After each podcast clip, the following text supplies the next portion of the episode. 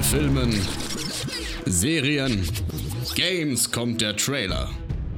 Nach dem Trailer kommt der Schnack. Spekulationen, Analysen, Kritik und Vorfreude. Hier ist Trailerschnack mit dem Besten aus Film, Serie und Gaming. Hallo und herzlich willkommen zu einer neuen Ausgabe von Trailerschnack, eurem Lieblingspodcast, bei dem es um Trailer und ums Schnacken geht. An dieser Stelle eine Einspielerfolge. Das heißt, wir haben keinen Dialog, ja, kein, kein Kollektiv im Aufnahmesektor. Nein, hier ist wieder so eine Art Radiofolge. Ich moderiere und äh, die anderen drei sind zugeschaltet mit Einspielern. An dieser Stelle allerdings noch ein bisschen anders, denn wir haben einige bekannte Personen aus unserem Netzwerk gefragt, habt ihr nicht Lust, auch einen Einspieler beizusteuern zum Thema The Falcon and the Winter Soldier, aktuell auf Disney Plus und ähm, zum jetzigen Zeitpunkt gibt es drei Folgen. Das heißt, äh, Aufnahmezeitpunkt ähm, ist der vierte, vierte, auch der Release-Zeitpunkt ist der vierte, vierte. Das heißt, im Idealfall solltet ihr alle drei aktuell verfügbaren Folgen von The Falcon and the Winter Soldier geschaut haben.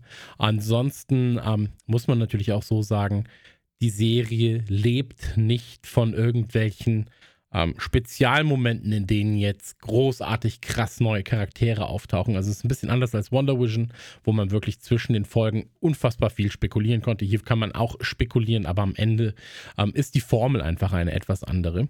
Und äh, am Mikrofon ist natürlich wieder euer Lieblingspodcaster, die Stimme der Nation, Christian Gürnt. Ähm, das bin ich. Und ich möchte gerne beginnen mit einem Einspieler von unserer geschätzten Kollegin Bianca aka dem Spinatmädchen, hat sich schon in der Wonder Vision äh, Folge in unsere Herzen geredet und die spricht ein ganz, ganz besonderes Thema an, unter anderem natürlich, ähm, und zwar die gesellschaftskritischen Momente, ähm, die sozialkritischen Strukturen innerhalb dieser Serie, ähm, gerade in Folge 1 und 2 auch zu erkennen. Und ähm, da hören wir doch mal ganz, ganz kurz rein, was Bianca uns zu diesem Thema zu sagen hat.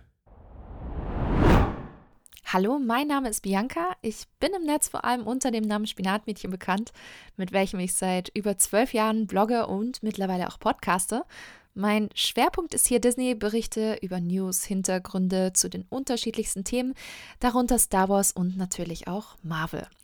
Und Marvel hat mit WandaVision so einen starken Auftakt für die erste Disney Plus Serienproduktion geliefert, dass ich da doch echt sehr gespannt gewesen bin, wie es mit The Falcon and the Winter Soldier weitergeht. Und da war ich gleich doppelt gespannt, weil ich bin großer Captain America Fan, der Steve Rogers, Chris Evans Captain America und ich mag Bucky alias Winter Soldier und die Dynamik und Bromance der beiden Charaktere. Und wie geht das weiter, wenn der Cap eben nicht mehr Teil der Avengers ist, wie wir alle seit Endgame wissen? Was kam mit den Folgen des Blips durch Thanos denn noch so alles mit sich? Wie geht es Superhelden wie Winter Soldier und Falcon überhaupt so privat? Mit was haben sie zu kämpfen? Und diesen spannenden Fragen geht The Falcon and the Winter Soldier nach. Und ich war überrascht, welche ernsten Töne die neueste Marvel-Serie anschlägt. Ich meine, wir wissen ja, dass Marvel vielseitig sein kann, aber bei manchen Szenen saß ich vor meinem Fernseher sehr energisch mit dem Kopf nickend und dachte, oh ja, richtig tiefgründig, tolle Thematik, toller Aspekt. Da denke ich allein nur an die Background-Story von Sam alias Falcon, dass er Superheld ist, aber trotzdem mit Problemen kämpfen muss. Dass zum Beispiel seine Schwester als afroamerikanische Bürgerin Probleme hat, bei der Bank einen Kredit zu bekommen. Oder dass er auf offener Straße von Polizisten verdächtigt wird, eben aufgrund seiner Hautfarbe. Das alles ist hochaktuell und zeigt, wie gut und sensibel Marvel auch mit großen gesellschaftlichen Themen umgeht, die uns weltweit beschäftigen. Und das hat mich schon echt beeindruckt. Und dann gab es auch noch Szenen, die mich irgendwie ziemlich in der Magengegend getroffen haben. Und so ein Gefühl hatte ich bei Marvel eigentlich bislang noch nie. Wenn ich da zum Beispiel nur an Buckys Nachbarn Herrn Nakajima denke, der um seinen toten Sohn trauert und dieser ausgerechnet von Bucky aus seinen alten Winter Soldier Hydra-Zeiten umgebracht worden ist. Ja, und Bucky krampfhaft versucht, mit seiner Vergangenheit klarzukommen, sie zu verarbeiten, das ging einem schon nah. Und auch in der zweiten Folge gab es sehr starke Momente, die mich echt etwas geplättet haben. Allen voran der Besuch von Sam und Bucky bei Isaiah, der quasi erste Captain America noch lange vor Steve Rogers. Und die tragische Geschichte dahinter offenbart sich so emotional und fein in dieser Szene. Vielleicht auch gerade weil es in unserer Realität viele Fälle von Persons of Color gibt, die Isaiahs Schicksal teilen, nämlich 30 Jahre unschuldig hinter Gittern gesessen zu haben. Und natürlich gibt es da neben den sehr fein inszenierten Dramamomenten von The Falcon and the Winter Soldier auch sehr große Actionsets und die haben richtige Kinoqualität. Ich musste sogar die ein oder andere Szene gleich zweimal schauen, weil die Choreografien und Schnitte schon echt knackig waren. Aber glänzen kann The Falcon and the Winter Soldier lustigerweise bislang, und ich habe Stand heute die ersten beiden Episoden gesehen, sogar noch viel mehr in den emotionalen und dramatischen Momenten. Und das finde ich echt überraschend, aber überraschend gut. Ja, Falcon and the Winter Soldier ist ein großer Kontrast zu WandaVision. Ja, sie geht wieder mehr in eine klassischere MCU-Richtung, aber auch diese Serie bietet so viele besondere Aspekte und Alleinstellungsmerkmale, die man hier zum ersten Mal bei Marvel sieht. Und deswegen freue ich mich schon so sehr darauf, wie es weitergeht und vor allem auch auf die spannenden weiteren Marvel-Serien. Ich sage nur Loki, ne? Bring it on. Und daher liebe ich es so sehr, dass wir durch die Disney Plus Originals einfach noch tiefer ins MCU einsteigen können als jemals zuvor, weil wir eben in einem Serienformat einfach mehr Zeit haben, die Charaktere und ihre Geschichten zu entdecken. Und das bislang auf eine sehr abwechslungsreiche Art und Weise. Wenn ihr euch für Marvel, Star Wars und Disney in allen möglichen Bereichen interessiert, findet ihr mich auf meinem Disney-Blog spinatmädchen.com, auf den dazugehörigen Social-Media-Kanälen wie zum Beispiel Instagram und Twitter und eben auf meinem Disney-Podcast Feenstaub und Mauseohren. Und ich freue mich sehr, wenn ihr vorbeischaut. Vielen, vielen Dank, Bianca. Und äh, der nächste Einspieler ist von unserem lieben Joel. Und ich kenne den Einspieler bereits und möchte euch vorab, bevor ihr quasi voller Wut ja, mit den Mittelfingern anfangt, ähm, Kommentare ins Netz zu schreiben. Äh, Joel macht zwei kleine Fehler. Und zwar ist der erste Fehler, dass er sagt, das Schwert von Captain America wird ähm, an jemanden vergeben. Das ist natürlich der Schild.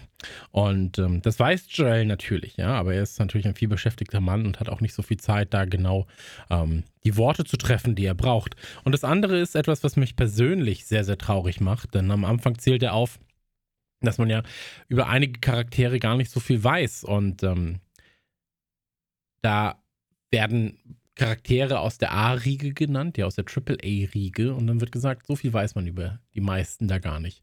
Und ich möchte nur darauf verweisen, dass äh, Spider-Man in seiner Auflistung fehlt und äh, Spider-Man genau in die Kategorie fällt, die er quasi gesucht hat. Deswegen, das macht es aber nicht ähm, schlechter, was Joel zu sagen hat, denn Joel sagt wie immer sehr, sehr kluge Sachen. Und ähm, ich würde sagen, wir hören jetzt einfach mal rein. Viel Spaß. Danke, Chris, und damit auch von mir ein herzliches Willkommen an alle HörerInnen und alles, was dazwischen liegt. Schön, dass ihr wieder dabei seid. Ich bin gerade fertig geworden mit der dritten Folge von Falcon and the Winter Soldier. Und jetzt ist, glaube ich, Halbzeit, oder? Sind es nicht insgesamt sechs Folgen? Und äh, das bietet natürlich die Möglichkeit, ein Fazit zu ziehen, ob äh, die Serie hält, was der Trailer verspricht. Dazu muss man sich erstmal überlegen, was der Trailer versprochen hat. Und das war bei mir vor allen Dingen Buddy Comedy Action. Also an der Stelle noch ein kurzer Disclaimer.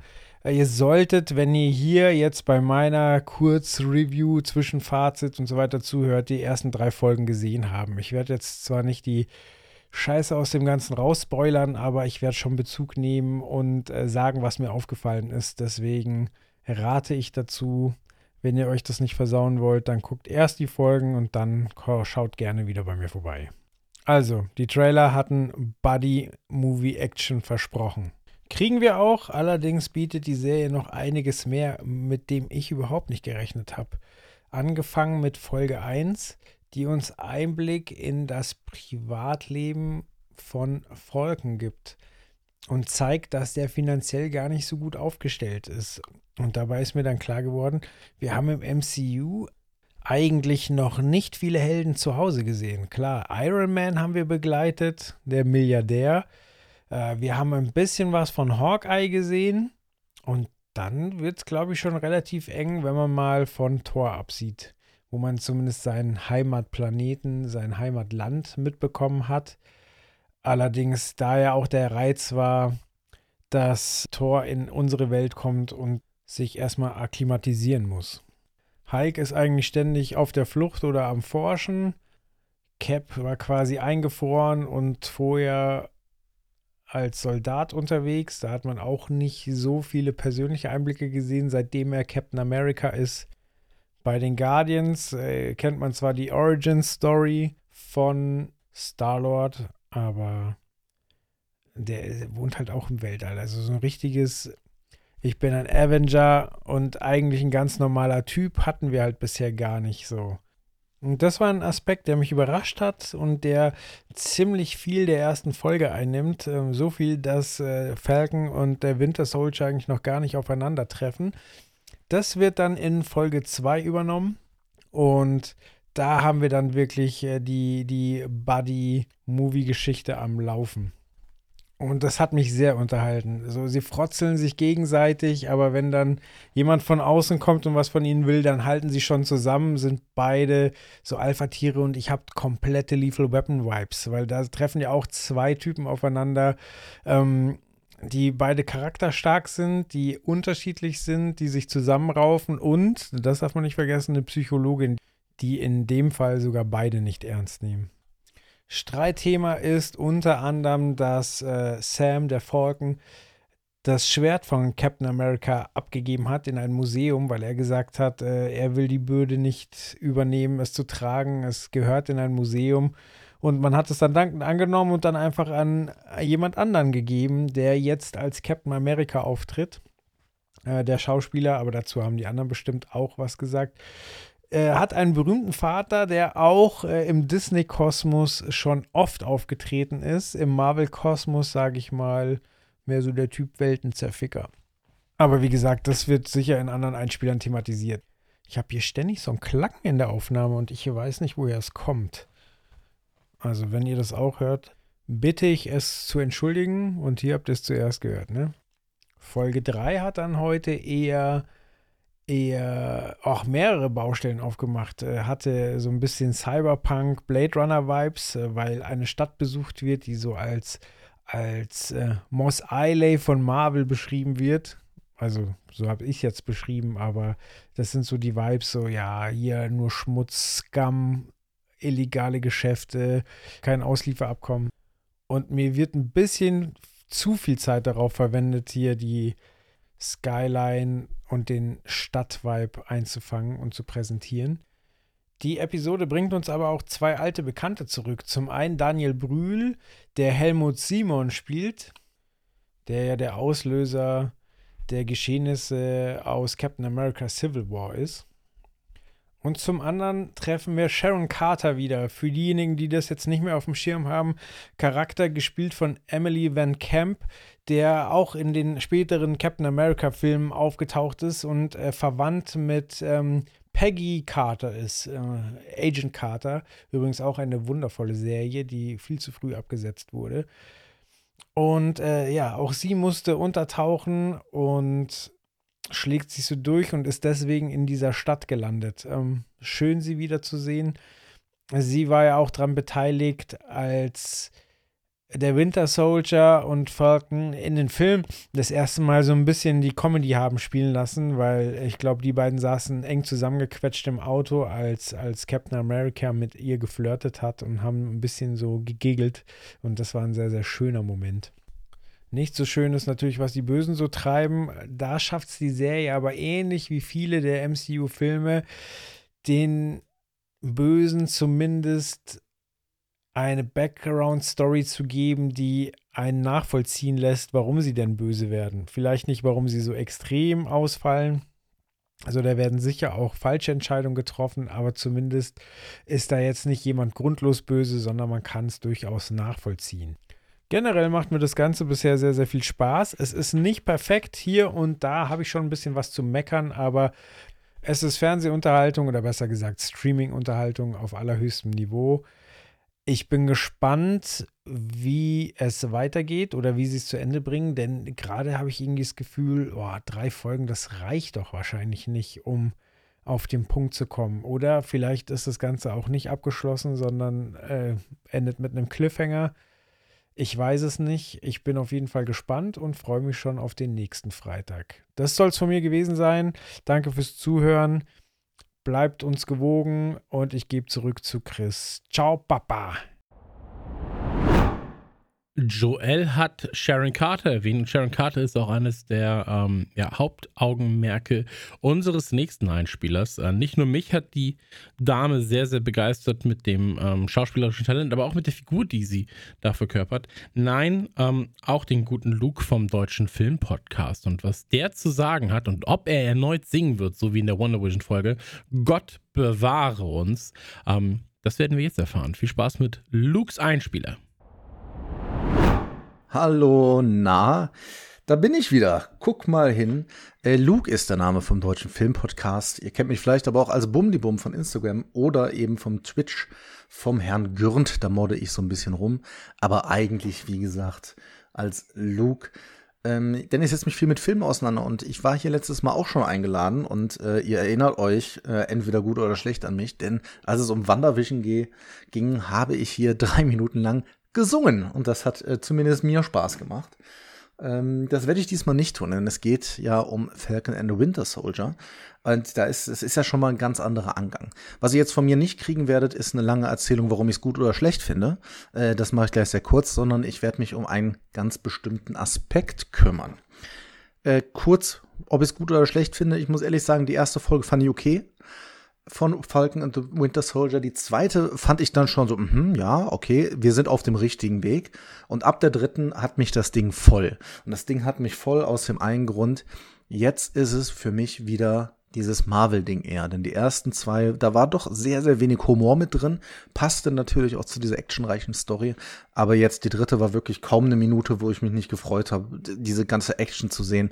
Liegt natürlich auch an Figuren. Und deshalb möchte ich mich jetzt mit einer Figur davon äh, beschäftigen.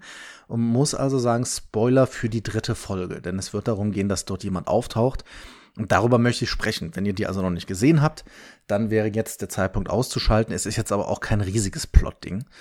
Ähm, deshalb fange ich jetzt an.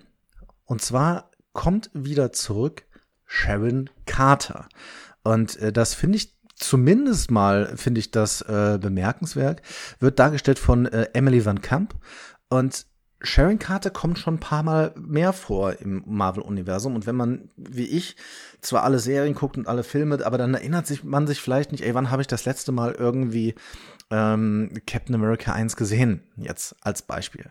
Na? Also deshalb muss man da so ein bisschen drüber nachdenken. Und was ist denn eigentlich nochmal mit dieser Figur? Das ist, ich sag mal, die, die blonde Frau, die dann irgendwann wieder auftaucht, wenn es darum geht, dass die in diesem Hangar, nicht Hangar, in diesem, in diesem Hafen unterwegs sind. Und äh, die haben wir tatsächlich auch äh, schon mal gesehen, und zwar in den Filmen The Return of the First Avenger und The First Avenger Civil War. Und einfach nur mal der kurze Abriss, wer diese Figur ist und worum es geht. Denn wir haben sie kennengelernt, wie gesagt, im äh, The Return of the First Avenger. Da ist es so, dass sie erst als Nachbarin vom guten Chris Evans auf, äh, auftaucht und dann aber relativ schnell klar wird, als es dort einen Anschlag vom Bucky gibt, naja, die steckt doch mit Shield unter einer Decke und zwar ganz besonders mit Nick Fury, der sie quasi dazu angestellt hat, um auf unseren guten Captain aufzupassen. Und äh, irgendwie wird sie so ein ganz kleines bisschen zum Love Interest von Captain America.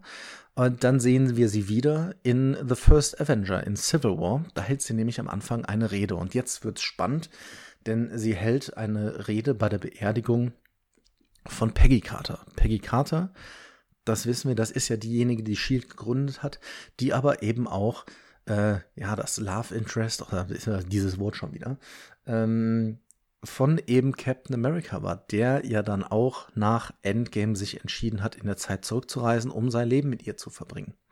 was wirklich für mich damals äh, eine sehr, sehr schöne Szene war. Und ich fand das auch, das hat auch total Sinn gemacht und war logisch. Es war seine große Liebe.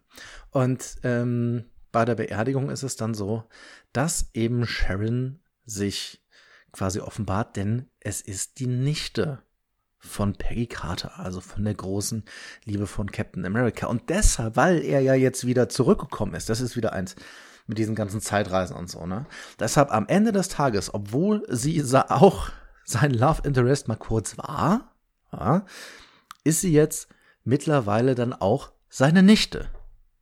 Verrückte Welt.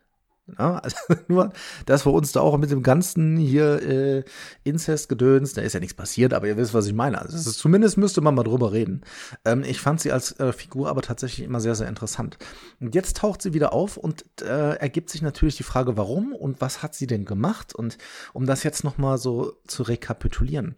Sie war tatsächlich diejenige in Civil War, die geholfen hat ähm, dem Falcon und eben auch Captain America, denn sie hat die Flügel Falcon zurückgebracht und sie hat den Schild Captain America zurückgebracht und dementsprechend ähm, hat sie sich damals strafbar gemacht. Ja, sie hat zu dem Zeitpunkt bei der CIA gearbeitet, ein Shield wurde ja zerschlagen. Und naja, wie gesagt, sie hat sich strafbar gemacht, wie ja übrigens äh, auch äh, Captain America und Falcon. Aber die haben damals nach dem, nach dem Snap, als der dann äh, quasi zurückgenommen wurde in Endgame, haben die beiden ja äh, gekämpft und wurden deshalb begnadigt. Es scheint nun aber, dass sie damals geflohen ist. Sie war auch fünf Jahre weg durch den, durch den Blip. Da war sie auch ähm, eine derjenigen, die fünf Jahre nicht da war. Und sie hatte sich vorher wohl auf der Flucht nach Madripur abgesetzt, wo wir sie ja jetzt auch wieder treffen. Und ähm, deshalb müsste man sich damit auseinandersetzen, vielleicht wird es ja noch erklärt, warum wurde sie denn nicht begnadigt? Und da könnte man sagen, naja, weil sie halt einfach schon an einer anderen Stelle war, denn sie war in Madripoor und hat sich da ja auch ein gewisses Leben aufgebaut. Wie wir jetzt auch sehen, also sie scheint da ja jetzt nicht unerfolgreich zu sein. Aber jetzt ist die Frage, hat sie die Seiten gewechselt? Von wem wird sie denn gerade gesteuert? Wird sie noch von Shield in Klammern Fury, wird sie von denen noch gesteuert oder hat sie vielleicht mittlerweile, weil sie sich dort gegen die Regierung wendet, weil die eben nicht sie begnadigt haben, denn sie hat ja damals Regierungseigentum, hat sie ja gestohlen. Ist sie eventuell jemand, der dann jetzt die Seite gewechselt hat? Ich finde das sehr, sehr interessant. Ich glaube auch, den Charakter werden wir nicht zum letzten Mal gesehen haben. Ist auch komisch, dass wenn sie dann dort quasi aus dem Hafen da abhauen will, dass da eine äh, Angestellte von ihr mit einer dicken Karre steht und wartet und sie sofort mitnimmt. Also, ähm, ich glaube, da ist noch Potenzial. Ich glaube, die werden wir durchaus noch mal sehen und durch diese ganzen Familienverflechtungen ist es natürlich was, was äh, echt spannend und interessant wird. Und das ist so cool, dass jetzt halt so eine Serie wie Falcon and the Winter Soldier dann doch noch diese kleineren Geschichten an der, an der Ecke, die können die halt immer noch weiter erzählen. Und ich finde das wirklich toll, wie viel Zeit sie sich dafür nehmen. Möchte kurz noch einmal darauf hinweisen, dass die Szene, in der Simo, auch wenn ich jetzt springe, ne, aber die äh, Szene, in der Simo tanzt in der Diskothek. Also das hat schon so ein bisschen Peter Parker in Spider-Man 3 Vibes, ne? Also das ist auf jeden Fall mein Meme. Schon lange konnten wir in keine Clubs mehr gehen, war ich jetzt sowieso nie der große Freund. Aber ähm, also diese Tanzszene, die gibt mir auf jeden Fall gute Laune. Ich bin gespannt, was von Sharon noch kommt vielleicht, es ist ja durchaus im, äh, im, Bereich des Möglichen, dass sie dann auch irgendwie jetzt mit dem Broker zusammenarbeitet. Mindestens zusammenarbeitet, sage ich mal. Ähm, da ist auf jeden Fall noch. Also ich kann mir nicht vorstellen, dass wir die nicht noch mal sehen. Und ich freue mich drauf. Ähm, das soll es hier auch gewesen sein. Äh, achtet mal drauf auf die gute und äh, ja, denkt nochmal über die gesamten Familienverhältnisse nach. Ich hoffe, das war okay, dass wir uns da so einen kleinen Punkt jetzt rausgegriffen haben und wünsche euch jetzt natürlich noch viel Spaß mit allen, die noch drumherum kommen. Mein Name war der Luke vom Deutschen Filmpodcast und ich sage, macht es gut, schwenkt den Hut. Vielen, vielen Dank an Luke an dieser Stelle und ähm, Jetzt freue ich mich sehr, sehr bekannt geben zu dürfen, dass auch ein weiterer Gast mal wieder in unserer Runde ist. Ähm, aus Nettigkeit habe ich ihn gefragt, Dominik Hammes. Und Dominik hat sich, glaube ich, wie kein anderer mit der Serie beschäftigt, zumindest bei uns aus dem Nukular-Dunstkreis. Ähm, Max kommt später auch noch natürlich dazu. Und äh, Dom hat nicht nur unter anderem mit der äh, Regisseurin und dem Drehbuchautoren geredet. Nein, er hat äh, auch jede Folge mehrfach geguckt. Und was ihm dabei aufgefallen ist, das verrät er euch jetzt. Einen wunderschönen guten Tag und Hallo an alle Leute von Trailerschnack und alle, die Trailerschnack hören. Mein Name ist Dominik Hammes. Ihr kennt mich als ähm, äh, sehr effizienten Erfolgsvermeider und Dauerquasselstrippe. Und äh, ich wurde natürlich auch dazu eingeladen. Ich sage natürlich, weil äh, Chris mich sowas immer fragt. Ähm, ich glaube, das ist einfach nur eine Nettigkeit von ihm. Ähm, ein, zwei Worte zu verlieren über Falcon the Winter Soldier und ihr könnt gerne die Begrüßung rausschneiden an der Stelle. Das ist völlig okay. Und wenn sie drin bleibt, hey, dann habt ihr sie gehört.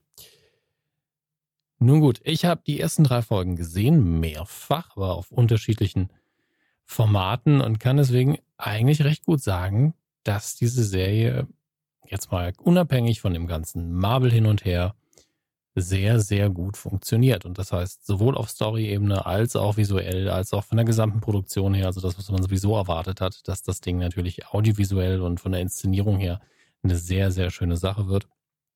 Damit haben wir, glaube ich, alle gerechnet.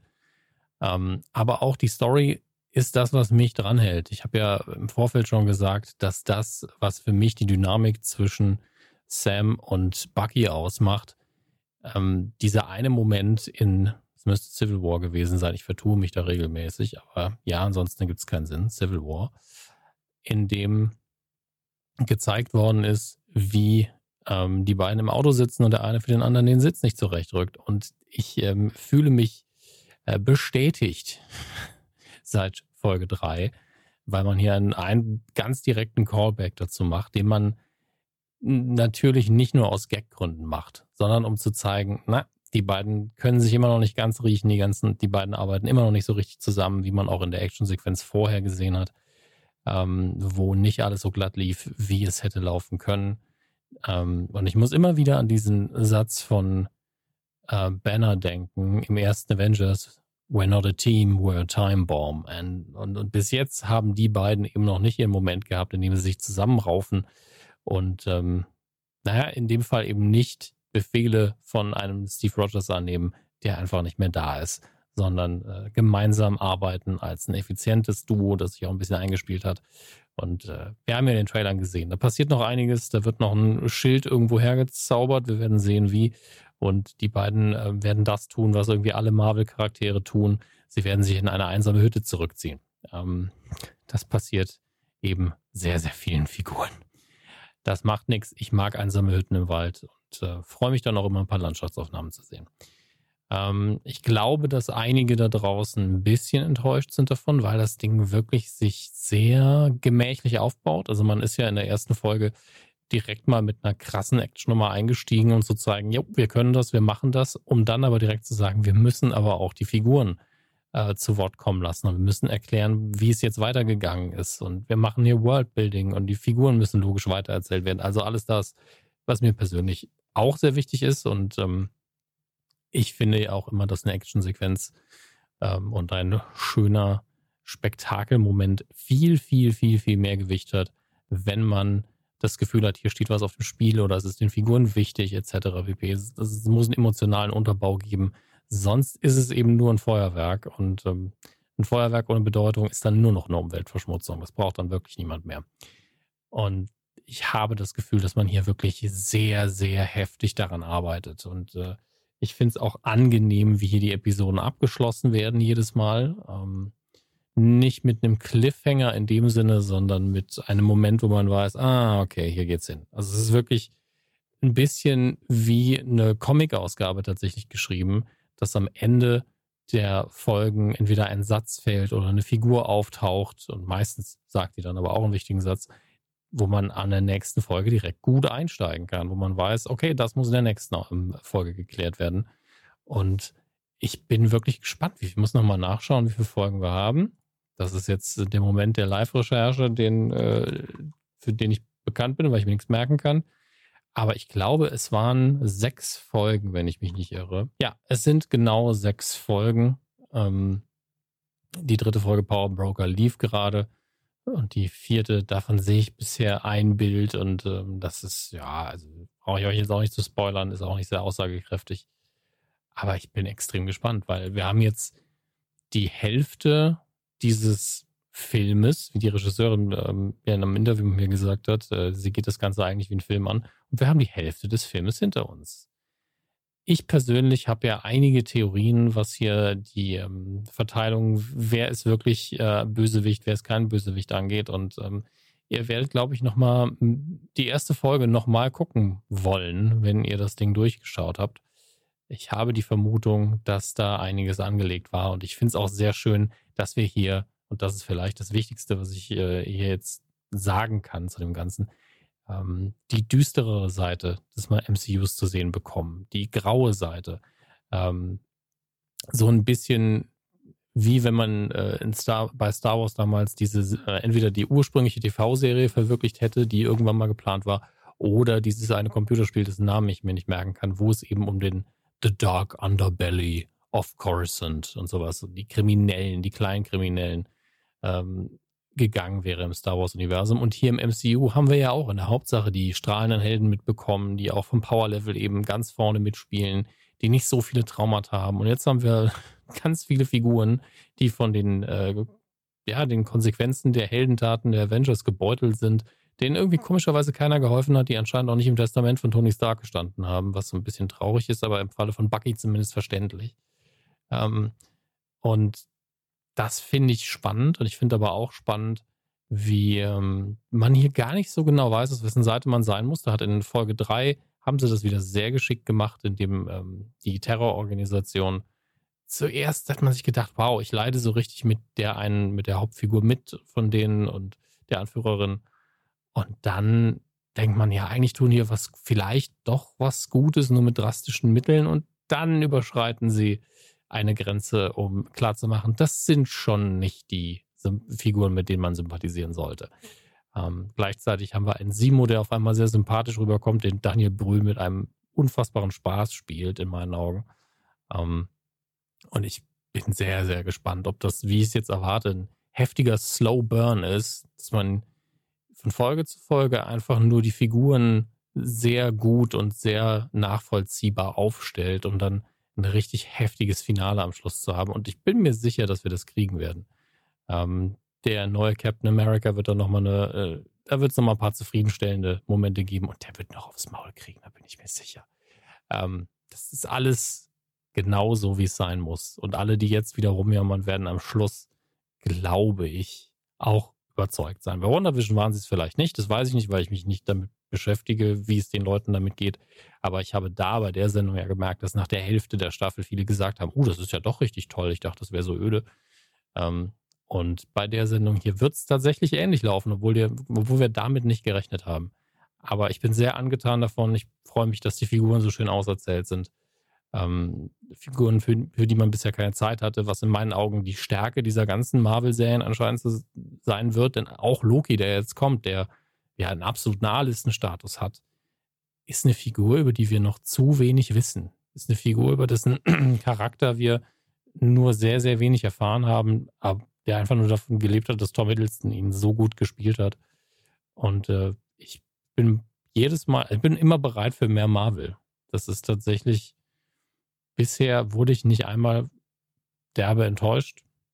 Ich war höchstens mal nicht so mega gehypt, nachdem ich was gesehen habe. Aber im Moment läuft es immer noch. Auch nach den ersten glorreichen zehn Jahren liefern die immer noch ab. Und äh, ich bin sehr, sehr gespannt, was hier in den nächsten drei Folgen zu sehen sein wird. Und wo das MCU dann steht und wo die Figuren dann stehen. Denn danach kriegen wir ja erstmal, ach, da rede ich alle noch drüber. Ich möchte euch nicht das ganze Futter wegnehmen für die Diskussion. Deswegen viel, viel Spaß mit dem Talk darüber und äh, wir hören uns dann in irgendeinem anderen Podcast wieder. Ich bin mir sicher, das wird passieren. Tschüss. Dominik hat es gerade gesagt, äh, er hofft bzw. glaubt, dass der neue Captain America noch auf, aufs Maul bekommen wird. Ich glaube das zwar auch, aber ich muss ja ehrlich gestehen, ähm, ich kann seine Motivation zumindest bis Folge 3 größtenteils nachvollziehen. Ähm, ich wäre auch super abgefuckt, wenn eigentlich Falcon und Bucky die ganze Zeit denken, sie sind die Kings. Ähm, dabei möchte ich ja auch nur was Positives erreichen und ähm, habe eine enorme Verantwortung dadurch, dass ich der neue Captain America bin. Und ich muss sagen, ich finde, er spielt das richtig, richtig gut. Ähm, und ich sympathisiere noch mit ihm. Ja, natürlich auf eine eher suspicious Art, wo ich auch weiß natürlich, wie dieser Charakter angelegt ist. Und ähm, was sich gegebenenfalls auch, das wird äh, Räumer ja später nochmal sagen, wenn wir auch über die Comics reden, ähm, sich aus dieser Figur entwickeln kann, Schrägstrich wird, Schrägstrich sollte. Aber ähm, zum Zeitpunkt jetzt habe ich so ein bisschen geile, und das muss ich sagen, Punisher-Vibes. Punisher-Homelander-Vibes, wo man nicht genau weiß, so, der kämpft, der macht es auch nach seinen eigenen Regeln natürlich, will sich auch so ein bisschen an Sachen halten, aber man weiß nicht genau so, wann dreht er eigentlich komplett durch. Auf eine positive oder eine negative Art.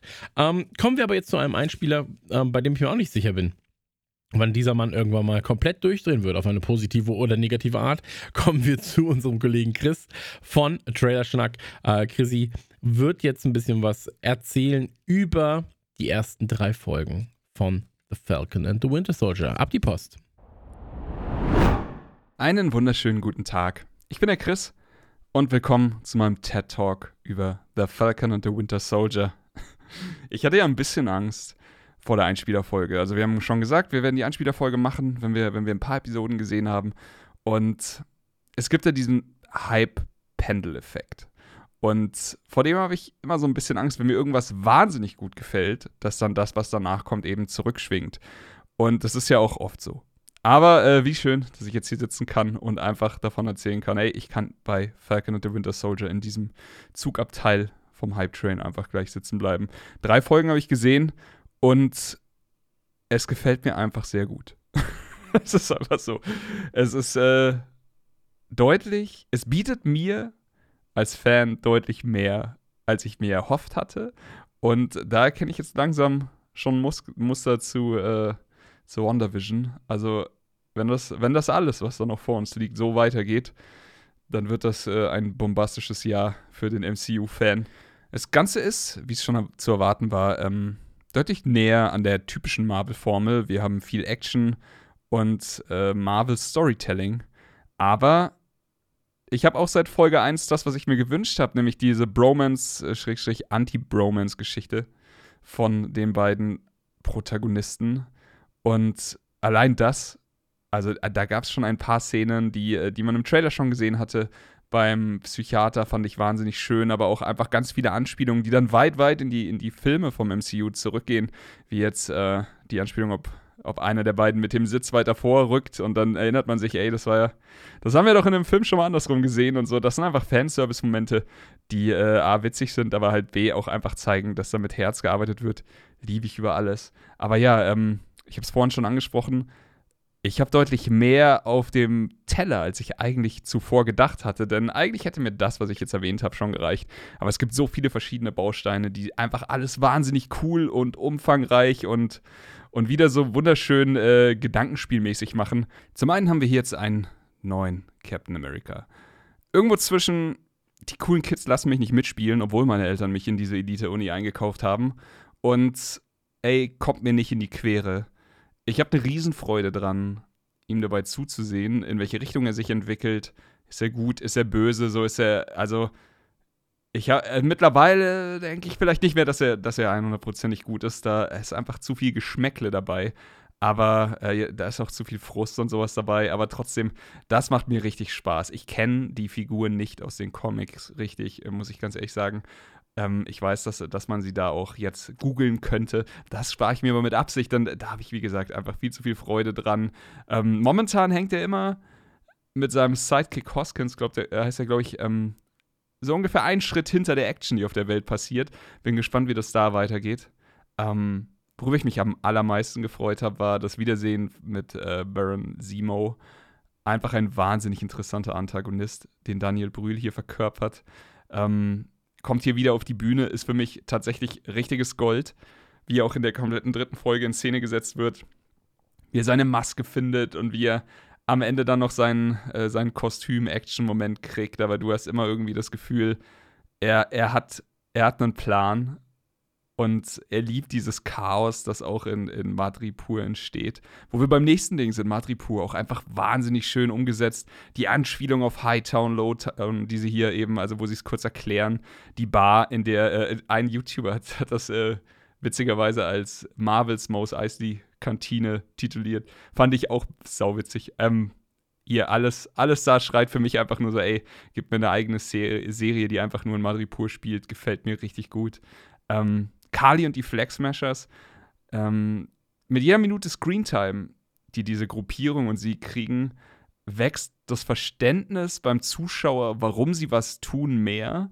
Aber auch hier in dieser Folge am Ende geht Kali einen Schritt, von dem es nicht mehr so leicht den Weg zurückgeht. Und das ist eben wirklich, äh, als sie mit der Autobombe die angeketteten oder, oder eben festge festgeschnürten Sicherheitsleute in die Luft jagt und das dann einfach mit, äh, das ist die einzige Sprache, die diese Leute verstehen, kommentiert, wo du so weißt, okay, also bis hierher waren die Sympathien halt da. Jetzt werdet ihr wahrscheinlich mit allem oder von allem gejagt, was die Welt je gesehen hat. Ähm, es gibt ganz am Ende das Wiedersehen mit Ayo äh, von den äh, Female Special Forces in Wakanda ähm, als Cliffhanger, wo Bucky eben diese, diese Wanze findet. Und sie ist natürlich nicht erfreut, dass Simon auf freiem Fuß ist. Aber das sind alles schon. Das ist wie so ein. Wie so ein äh, Seestern an Storylines, der in alle Richtungen weggeht und mir einfach so viel Spielraum für Spekulationen lässt. Ähm, sehen wir eventuell noch, also da überschlägt sich das Internet, da spare ich euch aber die, die Spoilerkunde, da überschlägt sich das Internet natürlich gerade auch mit Theorien, ob es noch irgendein richtig großes Wiedersehen gibt von vielleicht einem alten Bekannten. Ähm, und alles andere, diese Serien, diese drei Episoden stecken voller Marvel Easter Eggs, äh, voller Fan, Fanservice-Momente. Ich freue mich ganz besonders drauf, Räumis Einspieler gleich selber zum ersten Mal zu hören, denn äh, ich weiß, er hat wieder einen abgeliefert, aber ich wollte mich jetzt nicht beeinflussen lassen und deswegen höre ich ihn erst, nachdem wir die Folge hier zusammengeschnippelt haben. Ähm, für mich, kurzum, ist es doch wieder genauso geworden wie bei WandaVision. Ich freue mich jedes Mal auf den neuen Freitag. Und äh, ja, wenn ich es irgendwie schaffe, so früh wie möglich die neue Folge von äh, Falcon the Winter Soldier zu schauen. Und genau so soll es doch eigentlich sein. Die Hälfte der ersten Staffel ist jetzt rum. Ich bin voll des Lobes und freue mich auf alles, was da noch kommt. Ich wünsche euch sehr viel Spaß mit dem Rest der Folge. Ich war der Chris. Reingehauen. Chris hat es ja quasi schon getan und hat äh, Räumer angekündigt, indem er gesagt hat, er ist sehr, sehr gespannt, was Räumer zu sagen hat zum Thema Falcon Winter Soldier, ähm, weil er sich eben auf dem Comic-Gebiet sehr, sehr gut auskennt. Und ich glaube, da wird er ein bis zwei sehr schöne Theorien mitbringen. Hört einfach mal rein, in was sich zumindest die äh, Comic-Bubble da so ein bisschen verstrickt. Aber denkt auch immer dran, ähm, das MCU ist natürlich weiterhin getrennt von den, ähm, ja, ich sag mal, Events, die im Comic-Sektor passieren. Es sind natürlich immer wieder Anleihen und ähm, ich sag mal Hinweise und kleine Zitate zu sehen, aber es ist doch dann, ähm, es sind zwei unterschiedliche Universen, die wir da besprechen. Aber es ist natürlich trotzdem eine Perspektive, die auch beleuchtet werden kann und sollte. Also viel Spaß mit dem Einspieler. Hallo, ähm, haken wir zuerst mal die schnöde Vorstellerei ab, damit wir direkt reinstarten können. Mein Name ist Chris, Reumeier, Räumi, wie auch immer.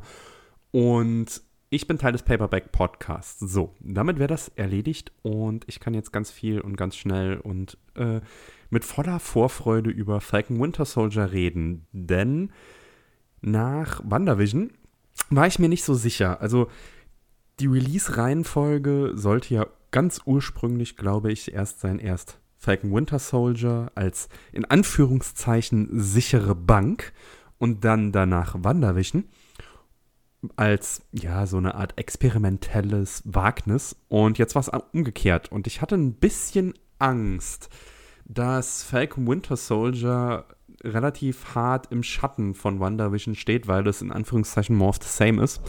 Und nach drei Folgen kann ich sagen, das ist gar nicht mal so schlimm. Also ja, Falcon Winter Soldier ist die traditionellere Marvel-Serie, aber sie machen trotzdem so viele schöne und kleine Dinge, die mir als Comicleser einfach nur das Herz aufgehen lassen. Zum einen, Marvel hat ein Problem gehabt. Und das Problem von Marvel war, dass sie bis auf Loki alle interessanten Antagonisten, die sie haben, entweder mittlerweile getötet haben, wie zum Beispiel Endgame-Spoiler, Thanos. Und das Ganze war halt einfach immer so ein kleines Marvel-Problem. Und dadurch, dass sie wenig bis keine interessanten Bösewichten haben, waren solche Nummern wie Baron Simo aus ähm, Civil War ähm, war einfach so eine, eine Superbank. Und dass sie den jetzt in der dritten Folge zurückgeholt haben und auf welche Art und Weise und wie der jetzt in der Serie interagiert, finde ich einfach fantastisch. Und jetzt noch mal schnell die Facts, bevor ich ins ja ins unwahrscheinliche Comic-Abgewichse abdrifte. Ähm, ich finde die Serie sehr, sehr gut.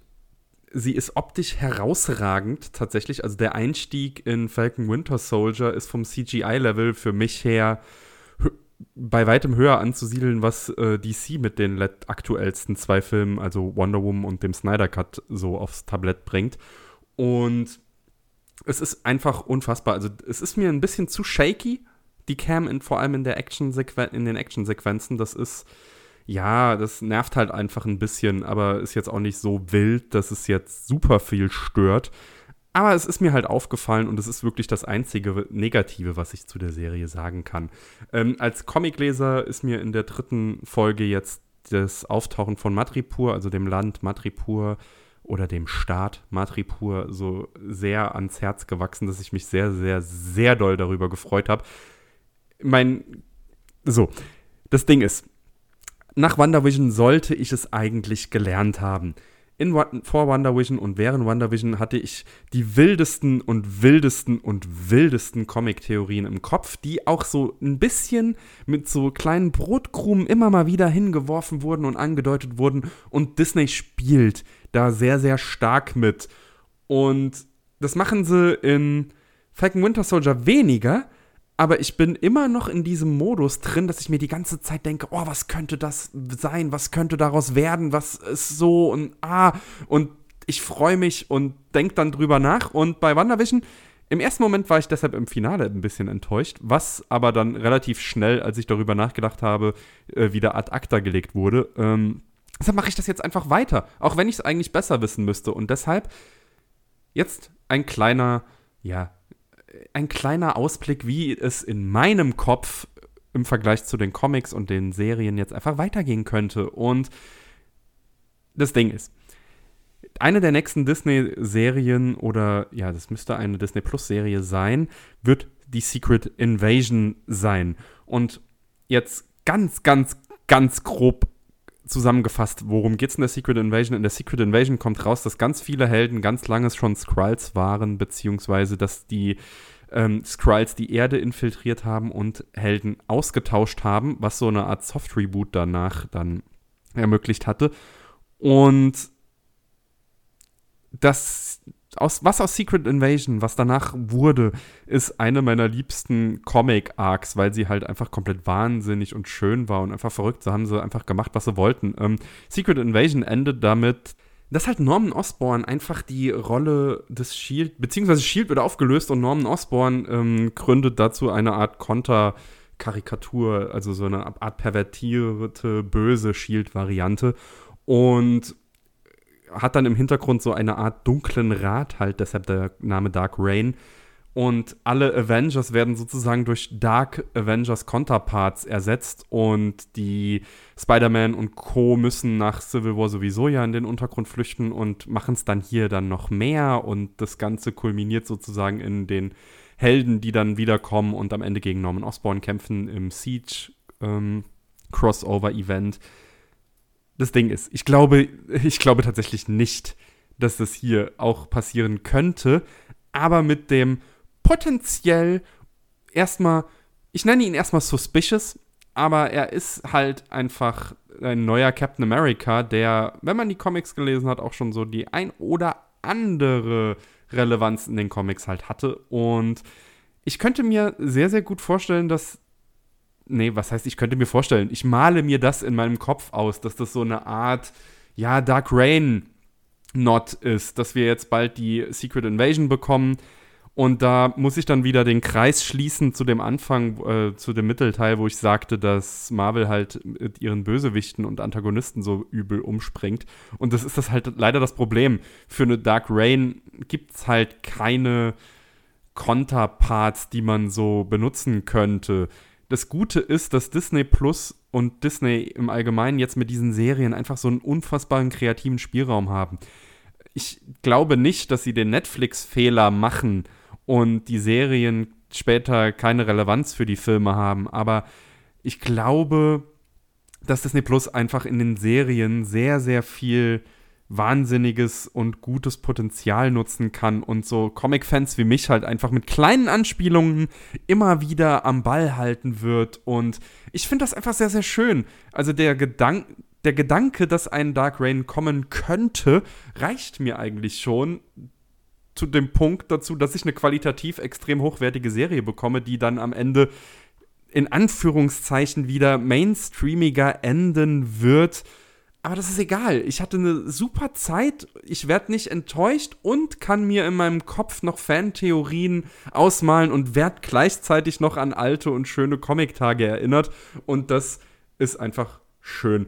Und Falcon Winter Soldier macht da eigentlich genau weiter, wo WandaVision aufgehört hat. Ein bisschen weniger Rätselraten, dafür ja ein bisschen mehr straight-up Action und das Ganze hat ein sehr, sehr großes Herz verdient. Und damit bedanke ich mich wieder für eure Aufmerksamkeit. Ich freue mich, dass ich wieder einen Einspieler in den Trailer-Schnack Kosmos beitragen konnte und sage Tschüss, Tschüss. Kommen wir zum deutschen Steven Spielbergo. Kommen wir zu einem Mann, dessen Filme uns durch einsame Nächte begleiten konnten. Und äh, kommen wir zu einem Mann, den wir sehr, sehr schätzen.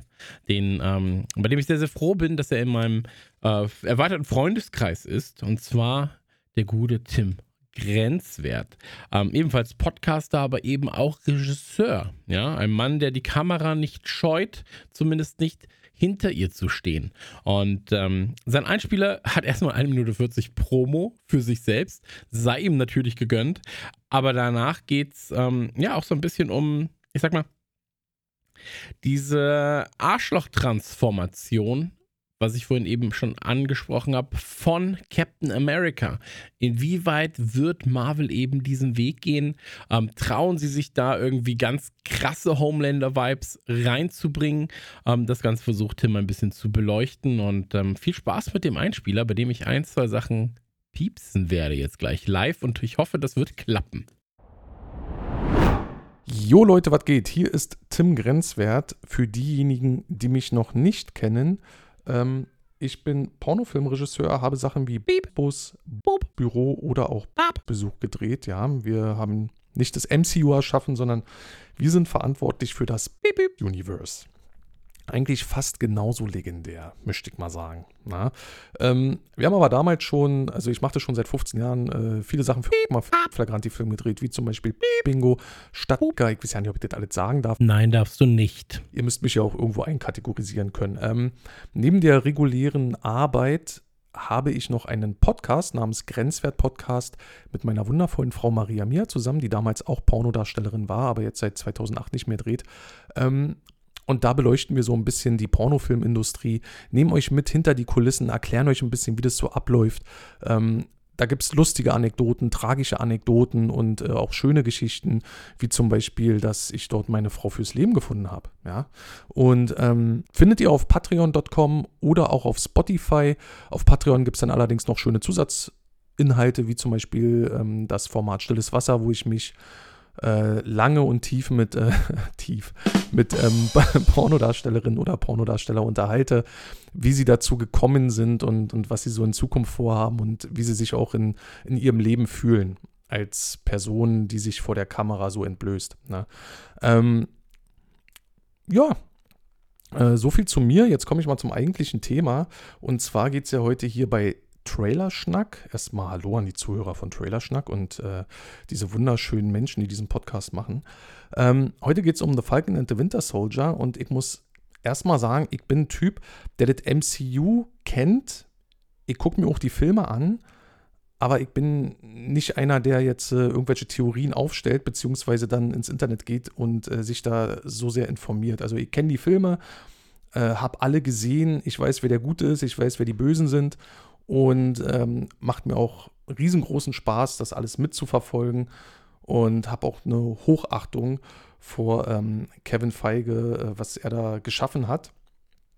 Und bevor wir mit äh, The Falcon and the Winter Soldier loslegen, ähm, muss ich kurz sagen, dass ich bei WandaVision ein absolut krasses Erlebnis hatte, als ich die ersten Minuten von dieser Serie gesehen habe, weil die mich sofort gecatcht hat, ja, weil die, so eine Art und Weise hatte, es war so eine unkonventionelle Art und Weise, eine Serie anzufangen, ähm, dass es mich verwundert hat. Ne? Man hat sich so wie, wie in so einem leeren Raum gefühlt und hat sich erstmal gefragt, wo bin ich hier? Und am Ende hat man, also war ich froh, dass es sich nicht wie so ein, so ein standardisierter Marvel-Film angefühlt hat am Ende. Ja, Marvel fängt jetzt an, Serien zu machen, also das MCU. Die Verantwortlichen fangen jetzt an, in Serie zu gehen und man hatte hohe Erwartungen und auch ein bisschen Schiss, dass sie das vergeigen. Haben sie aber gut gemeistert. Und ich war mir auch bewusst, dass sie jetzt bei The Falcon and the Winter Soldier ähm, diese, diese, die, dieses Erlebnis, also dass man es nicht nochmal hervorbringen kann. Ja, also mir, mir war irgendwie schon bewusst, okay, jetzt äh, rudern sie ein bisschen zurück und geben uns ähm, die gewohnte Action und die gewohnten Dialoge, die man halt im MCU so liebt und äh, auch gerne mitverfolgt. Ja. Ähm, ich habe mir jetzt auch alle drei Folgen angeschaut. Finde, äh, die erste Folge fand ich super. Es hat großen Spaß gemacht, ähm, die Charaktere auch näher kennenzulernen, weil in den Serien werden ja eher die Charaktere vorgestellt, die man ja, die man nur so beiläufig immer mitbekommt, ne? so die Anhängsel, die, äh, die Robins, der Marvel-Filme sozusagen. Äh, die werden hier mehr unter die Lupe genommen. Man lernt die Charaktere kennen und man hat auch viel mehr Zeit, sich mit denen zu beschäftigen, als jetzt von so einem Marvel-Film. Ja? Also nach den ganzen Serien sind wir wahrscheinlich viel deeper mit den ganzen Nebencharakteren, als jetzt wie zum Beispiel mit einem Hulk oder einem Thor. Ne? Weil ähm, da geht es natürlich viel tiefer in die Psyche der ganzen Superhelden und Supersoldaten. Äh, ich finde die Story um Bucky, also die ist die Story, die mich eigentlich äh, am meisten berührt, ja, mit seiner Vergangenheit und mit seinen Gewissensbissen, die er hat ähm, und seiner Liste mit dieser Wiedergutmachung. Hat mich ein bisschen an My Name is Earl erinnert und seiner gelben Liste, ja, das Karma. Ähm, ich finde, es ist eine gute Einleitung. Es macht Spaß, äh, den beiden zuzuschauen, wie sie sich gegenseitig anbiefen. Es ist halt so eine Buddy-Action-Komödie und die hauen die, die, die, die Eier auf den Tisch. Wer hat die dicksten Eier? Es fühlt sich halt an wie äh, Lidl Weppen ähm, im Jahr 2021, nur mit Superkräften. Und es macht auch riesigen Spaß. Allerdings muss ich zugeben, dass ich in der zweiten Folge auch mein Telefon zwischendurch in die Hand genommen habe wie gesagt, die Action ist geil, es macht Spaß zuzuschauen, aber die Serie catcht mich nicht so krass wie WandaVision, muss ich ehrlich zugeben. Ähm, trotzdem bleibe ich dabei und äh, war bei der dritten Folge dann auch schon wieder Feuer und Flamme, als es dann in diesen ähm, in, in, diese Stadt ging, Madripur, wo keine Gesetze gelten. Und das war dann wieder was, was mich, was mich wieder abgeholt hat, weil es wieder was komplett anderes war und damit habe ich auch nicht gerechnet. Ähm, ja, also mehr kann ich jetzt auch leider nicht dazu sagen, außer dass die Serie Spaß macht, dass ich glücklich bin, dass Disney Plus gerade jetzt zu dieser Zeit, wo man viel zu Hause ist, äh, gerade richtig viel abliefert. Man, man, man war ja schon so ein bisschen, man hatte ja schon Entzugserscheinungen, ne? da kam ja ein Jahr lang gar nichts, dadurch, dass die ganzen Kinos geschlossen sind. Und äh, ich bin froh, dass es äh, die Serie gibt. Ich glaube, wir haben noch drei Folgen vor uns und bin echt gespannt, wie es weitergeht und hoffe mir so ein bisschen, jetzt gerade nach Madripur und, ähm, und, und dem, dem, dem neuen Captain America, der sich ja jetzt so am Ende der dritten Folge doch so ein bisschen als als so ein kleiner Wichser herausstellt. Obwohl, da gibt es auch die eine Szene, wo ihn irgendjemand ins Gesicht rotzt und er reagiert so böse drauf. Ne? Damit wollten sie halt zeigen, so, ach, guck mal, der ist gar nicht so, so lieb. Ja, wo ich aber auch zu Maria gesagt habe, ey, wenn mir einer ins Gesicht rotzen würde, dann wäre ich auch pissig. Ne? Also momentan muss ich sagen, reagiert er für meine Verhältnisse noch sehr menschlich. Ähm, auch wenn er ab und zu äh, den, den, den Wichser raushängen lässt, aber es ist noch so auf einem bestimmten Level. Ne? Ich meine, wir sind ja alle, wir sind ja alle jetzt äh, Arschloch verwöhnt vom Homelander und, und anderen tausend Serien, wo es richtige Wichser gibt, ne, die richtig krasse Scheiße abziehen. Also ich bin mal gespannt, wie weit Marvel da auch gehen wird. Ähm, ob es da wirklich so eine Arschloch-Transformation geben wird und er irgendwas Krasses macht, wo wir alle da sitzen und denken, fuck, Alter hat er den jetzt? Also, weißt du, so, da, da, also das würde mich mal interessieren. Wie, wie weit geht Marvel? Ja. Gut, ähm, das war's von mir. Ich hoffe, ich konnte, konnte einen schönen Beitrag äh, dazu beitragen. Einen Beitrag dazu beitragen. Ich bin auch immer so ein bisschen aufgeregt. Ich finde doch immer merkwürdig, wenn man alleine im Raum sitzt und redet. Ähm, und habe auch immer das Gefühl, ich verhaspel mich. Ähm, und das tue ich auch gerade jetzt in diesem Moment. Deswegen höre ich mal ganz schnell auf. Äh, Kuss auf die Nuss, euer Tim Grenzwert. Dankeschön, Timmy. Kommen wir zu Maxi. Und Maxi ist, äh, ich glaube, unterwegs. Auf jeden Fall ähm, hat er uns ein kleines Aufspielerchen eingesprochen, ein Spielerchen aufgesprochen, äh, zwei Spielerchen reingenommen. Wie dem auch sei, Maxi kommt, äh, Maxi von Radio, Nukula, auch im Podcast, den man gegebenenfalls hören sollte. Ähm, ab die Post und raus mit ihm. Hallo und herzlich willkommen. Mein Name ist Maxa Aka Roxa und ich darf immer wieder bei Trailerschnack sprechen. Das ist doch super. Ich mache auch Podcasts, unter anderem mit Chris, mache Radio Nukular und ein paar andere Sachen. Aber darum soll es jetzt gar nicht gehen. Heute geht es natürlich um Falcon and the Winter Soldier. Ich war ja letztens schon zu Gast bei WandaVision und habe damals schon so ein bisschen meinen äh, Senf zu dem damaligen Status abgegeben. Und es war ja wirklich eine fantastische Serie, die bis zum Schluss sehr viel Spaß gemacht hat und auch einen guten, einen guten Weg gewählt hat zwischen dem äh, gemeinen Marvel-Fan und äh, dann auch so ein bisschen dieser ganzen Rätselei, die die Serie auch so spannend und so gut gemacht hat. Und das war ja das, was WandaVision vor allem ganz stark ausgezeichnet hat. Und naja, auf jeden Fall ist jetzt gerade die dritte Staffel, äh, die dritte Staffel, die dritte Folge äh, ist jetzt gerade raus. Und das ist auch mein aktueller Status. Ich glaube, das ist der Status, den jetzt in, zu, zum Zeitpunkt dieser Aufnahme dieser Folge alle haben. Ähm, und da wird auch schon viel inhaltlich gesagt worden sein, was möchte ich jetzt nicht alles wiederholen. Ähm, muss aber sagen, dass mir die dritte Folge war eine Überraschung, fand ich, weil die dritte Folge hat ein paar Sachen anders gemacht und zeigt auch, dass Falcon and Winter Soldier in eine andere Richtung geht, als wir es vielleicht vermutet haben. Also die erste Folge war ja, ist natürlich groß reingekommen mit diesem großen, großen, großen, großen, dieser, dieser Luftschlacht da oben, äh, wo, wo Falcon dann einfach mal den, den, den, den Luftraum ordentlich aufgeräumt hat. Und danach wurde es ja sehr deep, sehr schnell. Man hat ja sehr dann viel über, über ähm, Bucky und über, über Sam erfahren und äh, gemerkt, dass nicht alles nur cooles Superhelden-Dasein ist, sondern dass die auch kaputt sind. Und das fand ich eine, schon mal eine sehr, sehr spannende Nuance und eine schöne Note. Und so ging das dann weiter in der zweiten Folge, wo dann auch wirklich noch mehr reinkam. Und jetzt in der dritten Folge, wo man ja nach Matrepur geht, ähm, muss ich sagen, war jetzt nicht ganz so deep, aber trotzdem war sie voll mit Überraschung, weil ich fand, dass es ein sehr explizite Folge war in vielen Hinsichten. Also ich hatte manchmal dieses Gefühl, krass, also da wird schon auch ganz schön stark auf John Wick geguckt. Also die John Wick Zitate oder das, die Machart, wie John Wick gemacht ist und was John Wick so einzigartig macht, das taucht da auch auf. Und da sind ganz schön viele, also auch diese ganze Sache mit den Countern und so. ja, okay, ihr habt jetzt alle irgendwie diese Nachricht bekommen und auf die ist jetzt äh, 1000 1000 Bitcoins Kopfgeld ausgesetzt und sowas. Da war ich schon so, okay, krass, dass sie das machen und dass es dann auch so explizit wurde, was Gewalt anging und Schießereien und sowas. Das fand ich mutig und das fand ich gut, weil es Marvel irgendwie, Marvel wird gerade so krass, wird, Marvel geht gerade in eine ganz andere Richtung und in eine, in, eine, in eine neue Richtung, die ich sehr mag. Es wird alles ein bisschen anders. Ein paar Sachen werden erwachsener, ein paar Sachen werden verschlüsselter. Es wird alles nicht mehr ganz so einfach und dieses, wie man mal angefangen hat, Marvel-Filme zu machen vor über zehn Jahren, äh, das ist inzwischen, das ist alles in der Geschichte und man hat sich immer weiterentwickelt und auch da merkt man einfach, wie sich diese Evolutionsstufen von Marvel sind dann wieder so krass spürbar. Und auch in der dritten Folge so einfach, das hätte man sich vor ein paar Jahren noch so nicht getraut. Und jetzt macht man das. Das macht man sogar dann irgendwie, sage ich mal, nur für Streaming-Anbieter. Also nur ist ja heute auch in, in sehr großen Anführungsstrichen, weil Streaming-Anbieter inzwischen das äh, ein Flaggschiff sind und, und unfassbare Qualität haben. Aber die dritte Folge war schon wirklich wieder sehr kinoesk und hat mir sehr, sehr gut gefallen. Ähm, ich hatte echt Spaß. Es macht echt Spaß, sich das Ganze reinzuziehen und immer mehr auch zu sehen, dass diese Serie sich nicht nur als stumpfe Action-Serie entpuppt, sondern dass da auch noch viel mehr dahinter steckt. Ähm, und dass die dann sehr guten, ich glaube, die haben dann einen sehr guten, sehr guten Grad zwischen stumpfer Action oder guter inszenierter Action, stumpf ist immer so negativ, aber gut inszenierter Action, einer schönen Erzählweise, Charaktertiefe und so weiter und so fort. Und das mag ich und deswegen finde ich die Serie wirklich sehr gelungen bis dato. Ich bin auf jeden Fall hyped auf die nächsten drei Folgen.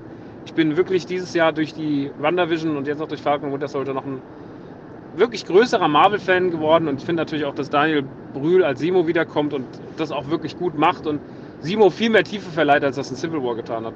Das mag ich alles sehr gern. Deswegen, ich habe nicht viel Negatives über die Serie zu sagen. So auf den ersten Blick oder auf den ersten, zum ersten, wenn ich nochmal in meinem Kopf rumfische, nö, ähm, könnte ich jetzt nicht viel sagen, was mich stört. Ich bin da vielleicht auch nicht so kritisch wie bei anderen Sachen, aber ich finde, wir kriegen hier jede Woche auf so einem hohen Niveau eine Serie präsentiert, die äh, so gut abliefert und die so viel kann. Und ich glaube, da soll man einfach nur dankbar sein, dass auf dem Level inzwischen Fernsehen produziert wird. Deswegen geiles Ding, macht mega viel Spaß. Bin gespannt auf die nächsten drei Folgen. Jetzt gerade Halbzeit. Ist geil. Und ey, weiter so. Ähm, schöne Grüße an Falcon Winter Soldier auch. Macht einen super Job. Daniel, you, du, you are man, our man in Hollywood, gell? Tschüss. Während Maxi unterwegs ist, ist Steve seit Jahrzehnten daheim. Und äh, Steve, der vierte Kopf von Trailer Schnack, kommt jetzt mit einem kleinen Einspielerchen. An dieser Stelle sei nochmal gesagt, er ist der Movie Steve. Ja, also das würde er uns noch ein, zwei Mal sagen in diesem äh, Einspieler. Und ansonsten äh, lässt sich auch nur eine Sache sagen. Ja, er hat jetzt einen Beamer. Das vorweg freut mich sehr für dich, Steve. Und ähm, auf deine Frage, die du am Anfang in deinem Einspieler stellst, ja, da sage ich einfach nur Halsmaul und Spiel ein Aspekt an dieser ganzen Lockdown, Homeoffice, viel zu Hause bleiben Geschichte, über den viel zu wenig gesprochen wird, ist ja, dass es für uns Podcaster dadurch immer schwerer wird, mal eine ruhige Minute zu finden, wo man irgendwie aufnehmen kann und äh, einen niemand stört, wenn man jetzt nicht gerade das am besten abgeschirmte Haus hat, sondern so ein bisschen hellhörige Wände. Mein Nachbar meinte gerade, er müsse Banjo-Musik super laut spielen. Ja, Banjo-Musik. Okay, soll er machen, aber falls man hier ein bisschen was hört, liebe GEMA, nicht verklagen. Ich verwende diese Musik nicht, das kommt einfach durch die Wände. Hier ist der Movie Steve und ich freue mich, dass ich nochmal was sagen darf zu The Falcon and the Winter Soldier. Sagen darf, nachdem ich jetzt ein bisschen was gesehen habe. Nichts pressemäßig vorab oder so, sondern ganz normal einfach die Ausstrahlung, so wie sie bei Disney Plus erfolgt. Das heißt, ich habe jetzt die ersten drei Folgen gesehen und weil das ja inzwischen schon so ein Running Gag ist, dass meine Einspieler, die besonders lang sind oder nennen wir das Kind beim Namen, die zu langen Einspieler sind. Äh, könnt ihr ja gerne auch mal Feedback geben, ob ihr das auch so findet, ob ihr sagt, halt die Klappe und komm mal schneller zum Punkt. Oder ob ihr sagt, nö, angenehme Stimme, da schlafe ich sehr gerne zu ein. Ähm, könnt ihr ja, wie gesagt, mal Rückmeldung geben. Aber jedenfalls, ich versuche mich deshalb mal wirklich nur auf drei Punkte zu konzentrieren, die ich ansprechen möchte bei dieser Serie, weil ganz vieles wird sicherlich von irgendwem schon irgendwie angesprochen sein. Das ist ja immer so bei diesen Einspielerfolgen. Wir hören uns extra nicht an, was die anderen sagen, damit wir eben einfach wirklich frei so ohne nee, dass man, man wird da manchmal so voreingenommen. Ne? Wenn man irgendwie gehört hat, was einer schon sagt, dann kommt man auf denselben Gedanken, sagt es dann so und so kriegt er einfach mit, ah, da haben zwei Leute zwar dasselbe gesagt, aber sie sind alleine auf diesen Gedanken gekommen, ah, da scheint ja was dran zu sein. Also ich finde es irgendwie so spannender. Vielleicht ist auch das äh, etwas, wo man sagen müsste, nee, stimmt euch mal mehr ab. Auch da bitte gern Feedback geben, da freuen wir uns ähm, immer, wenn es eine Rückmeldung gibt, generell. Also konstruktive Kritik, aber natürlich auch Lob und so, da freuen wir uns. Aber jetzt will ich gar nicht abschweifen, also zum Thema The Falcon The Winter Soldier, drei Punkte, die ich ansprechen möchte. Das erste ist ein bisschen Angeberei, man möge es mir verzeihen, aber ich habe mir einen äh, ja, langjährigen Traum erfüllt. Klingt jetzt wahnsinnig übertrieben, weil da bin ich nicht der Einzige und da bin ich late to the party, wie man so schön sagt. Da gibt es ganz viele Leute, aber ich habe mir jetzt ähm, quasi gegen den den Pandemiefrust und weil ich über ein Jahr nicht im Kino war und alles, habe ich jetzt tatsächlich mir einen Beamer zugelegt. Ein Beamer und eine Leinwand. Und das heißt, ich kann jetzt The Falcon and the Winter Soldier über Beamer schauen. Schön groß, zwei Meter Breite. Wunderbar im Wohnzimmer. Das konnte ich bei WandaVision noch nicht. Und äh, das erwähne ich nur deshalb, weil ich dazu äh, Folgendes sagen möchte. Ich schaue das dort und es ist wirklich so, es ist diese Serie nicht mehr von einem Kinofilm zu unterscheiden, was Production Value angeht, was die Szenerie, was den Aufbau angeht. Es wirkt einfach wie ein Kinofilm und das bei einer Serie. Das hatten wir schon öfter mal bei Serien, das wissen wir, dass die Qualität mittlerweile sehr hoch ist, aber hier kann man es eben nochmal sagen, es ist wirklich so, das könnte auch einfach der neueste MCU-Film sein und ich glaube, ich würde da keinen Unterschied wahrnehmen erstmal. Vielleicht der ein oder andere Effekt, aber das war ja bei den Filmen schon immer so, dass man gesagt hat, hm, das finde ich ein bisschen zu künstlich, das könnte besser aussehen. Aber ich finde, es wirkt wirklich über Leinwand, als würde ich einen Kinofilm schauen damit komme ich auch schon zum zweiten Aspekt, was mich ein bisschen stört. Mein einziger Kritikpunkt an dieser Serie bisher, jetzt habe ich noch gar nicht so viel Positives gesagt, aber ich finde die Serie rundum gelungen. Ich finde es gut. Es, es geht in die Richtung, wie man es erwartet hat, was ganz anderes als WandaVision wieder. Und es erzählt uns inhaltlich sehr, sehr schöne Dinge über diese Welt. Also einfach Dinge auch, für die in den Filmen wahrscheinlich einfach nie Zeit wäre. Vielleicht auch nicht das Interesse der Zuschauer da wäre. Einfach in die hintersten Winkel des Universums ausleuchten, was genau macht es mit den Menschen, was bisher passiert ist. Also sei es, es geht darum, dass Falcon in Geldnot ist oder geht es darum, dass es eine Behörde gibt, die dafür verantwortlich ist, die ganzen nach dem Blip zurückgekehrten wieder irgendwo umzusiedeln oder zu integrieren, die fünf Jahre verschwunden waren und so. Ähm, das ist natürlich super, super interessant. Das wird im Film ja schon angedeutet. Also Far From Home, Spider-Man hat das schon so ein bisschen drin. Wonder Vision hatte das auch ein bisschen angedeutet, aber eben noch nicht so sehr. Und hier sehen wir jetzt wirklich mal, was bedeuten denn die Ereignisse, die wir bisher gesehen haben, in dieser Welt. Das ist wunderschön, dass sich das Ganze diese Zeit nimmt und so. Aber was eben, und jetzt komme ich zu dem Kritikpunkt, ähm, das Ganze fühlt sich ein bisschen wie ein Film an und deshalb erscheint so diese Serien-Häppchen-Veröffentlichung irgendwie nicht so notwendig. Also das ist natürlich, ich bin derjenige, der immer gesagt hat, oh, ich finde das toll, dass wir wieder mehr zu diesem seriellen Erzählen kommen, also oder nicht seriellen Erzählen, sondern zu dem seriellen Veröffentlichen kommen. Jede Woche eine Folge kommt raus und dass wir stückweise und darüber auch reden können, ein bisschen wirken lassen. War ich ja derjenige, der es eigentlich immer gelobt hat und gesagt hat, oh, ich finde das schön, dass man das so macht und Zeit und nicht dieses Binge-Watchen, alles kommt auf einmal raus und so. Aber ich muss sagen, bei dieser Serie ich meine, klar, nach WandaVision habe ich auch nach jeder Folge gesagt, ich will jetzt gern mehr sehen. Gebt mir mehr, lasst mich jetzt bitte gleich mehr gucken, weil ich einfach so gespannt war und wissen wollte, wie es weitergeht und so. Aber irgendwie hat die Erzählung und die Erzählweise auch dieses Episodische so ein bisschen bedingt. Natürlich auch wegen der Reminiszenz an alte Serien und wegen dieser Serienstruktur. Es hat ja TV angespielt. Es sollte eine Hommage sein. Da muss man das natürlich in Serienfolgen erzählen und da ergab sich das ein bisschen mehr. Ähm, und wir hatten aber auch so Cliffhanger. Und hier habe ich mehr so das Gefühl, ja, es sind Serienfolgen, aber es fühlt sich mehr wie ein Film an und ich habe mir das Gefühl, dass das Ende einer jeden Folge sehr willkürlich gewählt wurde. Okay, wir haben so ein bisschen so, ein, so eine Andeutung, den Hauch eines Cliffhangers am Ende, besonders jetzt von Folge 3. Aber es ist eben doch nicht so, dass man denkt, wow, das ist jetzt super spannend und jetzt fieber ich und jetzt spekuliere ich auch die ganze Woche über, was da alles passiert passiert. Also es ist auch nicht so die Notwendigkeit, einem so eine lange Atempause zu geben. Und klar, es wäre dann ein sehr, sehr langer Film, wenn man alles auf einmal veröffentlicht hätte, denn es gibt bisher auch nichts, wo ich sagen würde, das hätte man unbedingt wegschneiden müssen. Das muss unbedingt raus. Viel, viel mehr kürzen, macht dann zwei Stunden Film draus, statt äh, eine sechsstündige Serie, wobei nicht ganz sechs Stunden, die Folgen sind ja auch ein bisschen kürzer, aber auf jeden Fall, äh, das muss auch nicht sein, sondern also es wäre dann ein sehr langer Film gewesen, man muss da jetzt nichts runterkürzen, aber ich finde, wenn das alles auf einmal zum Binge-Watching quasi veröffentlicht worden wäre, hätte das hier mehr Sinn ergeben. Also es wäre hier wirklich so wie, ja, ähm, es, es, ich sehe noch nicht die Notwendigkeit, warum das Serienfolgen sein müssen, außer betriebswirtschaftliche Gründe wie wir wollen eine Serie und wir wollen eine Serie veröffentlichen, um lange äh, Abonnenten bei der Stange zu halten, dass sie immer wieder was gucken. Das ist ja auch nicht schlimm und das macht das Ganze ja auch nicht schlechter, aber das wäre so mein einziger Kritikpunkt, dass ich sage, hm, ich sehe noch nicht so ganz, warum muss das Ganze eigentlich eine Serie sein, warum wurde das kein Film? Ähm, das finde ich ein bisschen, bisschen seltsam und wäre so mein einziger Kritikpunkt, aber eben das liegt auch daran, weil das Ganze so wahnsinnig filmisch und gut wirkt und das ähm, ist deshalb also quasi ein Lob, was sich mit dieser Kritik so ein bisschen gegenseitig bedingt. Genau, aber das war, war so etwas, was mir bisher aufgefallen ist. Vielleicht ändert sich das ja noch bei den nächsten kommenden drei Folgen. Ich bin gespannt. Der dritte Punkt, den ich noch erwähnen möchte, ist nur, da muss ich ganz kurz sagen, äh, irgendwie so ein bisschen Brett vorm Kopf. Ich habe überlegt, diesen neuen Captain America, woher kenne ich den? Wer ist das? Woher kenne ich diesen Schauspieler? Und ähm, dann habe ich nachgeschaut und dann wurde mir klar, wo ich das Gesicht kenne. Nicht nur, weil ich das Gesicht kenne, weil man das schon mal hier und da irgendwo gesehen hat, sondern weil man ein Gesicht kennt, das diesem relativ ähnlich sieht, denn der Schauspieler vom neuen Captain America ist tatsächlich Wyatt Russell, der Sohn von Kurt Russell und Goldie Hawn, damit eben Bruder auch von Kate Hudson. Aber auf jeden Fall, er sieht seinen Papa Kurt Russell, den wir ja auch im MCU schon sehen durften bei den Guardians, dem sieht er tatsächlich ein bisschen ähnlich in bestimmten Momenten und äh, deshalb war dann so, ach stimmt, Wyatt Russell ist es. Ähm, wollte ich nur mal teilen, weil der eine oder andere vielleicht auch überlegt, vielleicht auch noch nicht nachgeguckt hat und vielleicht dann darauf kam. Ähm, ich war so ein bisschen wie, oh Mensch, na klar, der ist es.